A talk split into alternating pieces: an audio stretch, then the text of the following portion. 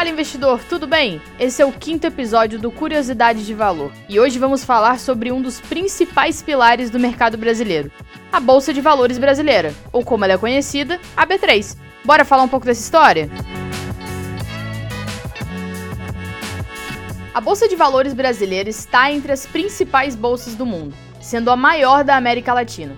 Ela foi fundada originalmente em 23 de agosto de 1890 por Emílio Rangel Pestana Naquela época se chamava Bolsa Livre e já era marcada pela inovação com serviços inéditos como a compra e venda de títulos e intermediação em operações bancárias. Após um ano de funcionamento, ela seria fechada por conta das políticas econômicas da época e só foi reativada quatro anos depois sob a alcunha de Bolsa de Fundos Públicos de São Paulo.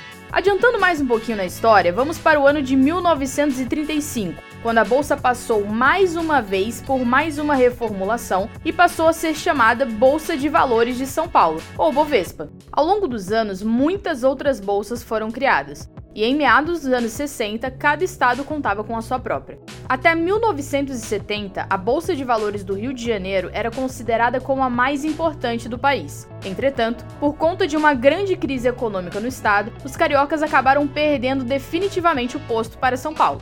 Você consegue imaginar como as operações eram feitas nessa época? Somente nos anos 2000 se iniciou um movimento de unificação das diversas bolsas brasileiras, fomentado principalmente por Rio e São Paulo, e que seria dividido da seguinte maneira: os paulistas ficariam responsáveis pelas operações em ações, enquanto os cariocas pelos títulos públicos. Essa unificação foi muito importante para o mercado brasileiro, que viu suas operações serem fortalecidas com regras bem definidas e procedimentos mais claros e organizados. Passados 17 anos, em março, às vésperas da comemoração dos 50 anos da criação do índice Bovespa, o IBOV, aconteceu a fusão da BMF Bovespa com a CETIP, Central de Custódia de Liquidação Financeira de Títulos, formando então a nossa famosa B3. E para você que não sabe, a sigla B3 significa Brasil, Bolsa e Balcão. Bom, agora que você já sabe um pouco da história da principal bolsa de valores da história do nosso país, vou te explicar como ela funciona na prática. A B3 tem como principal responsabilidade organizar o mercado de compra de valores imobiliários,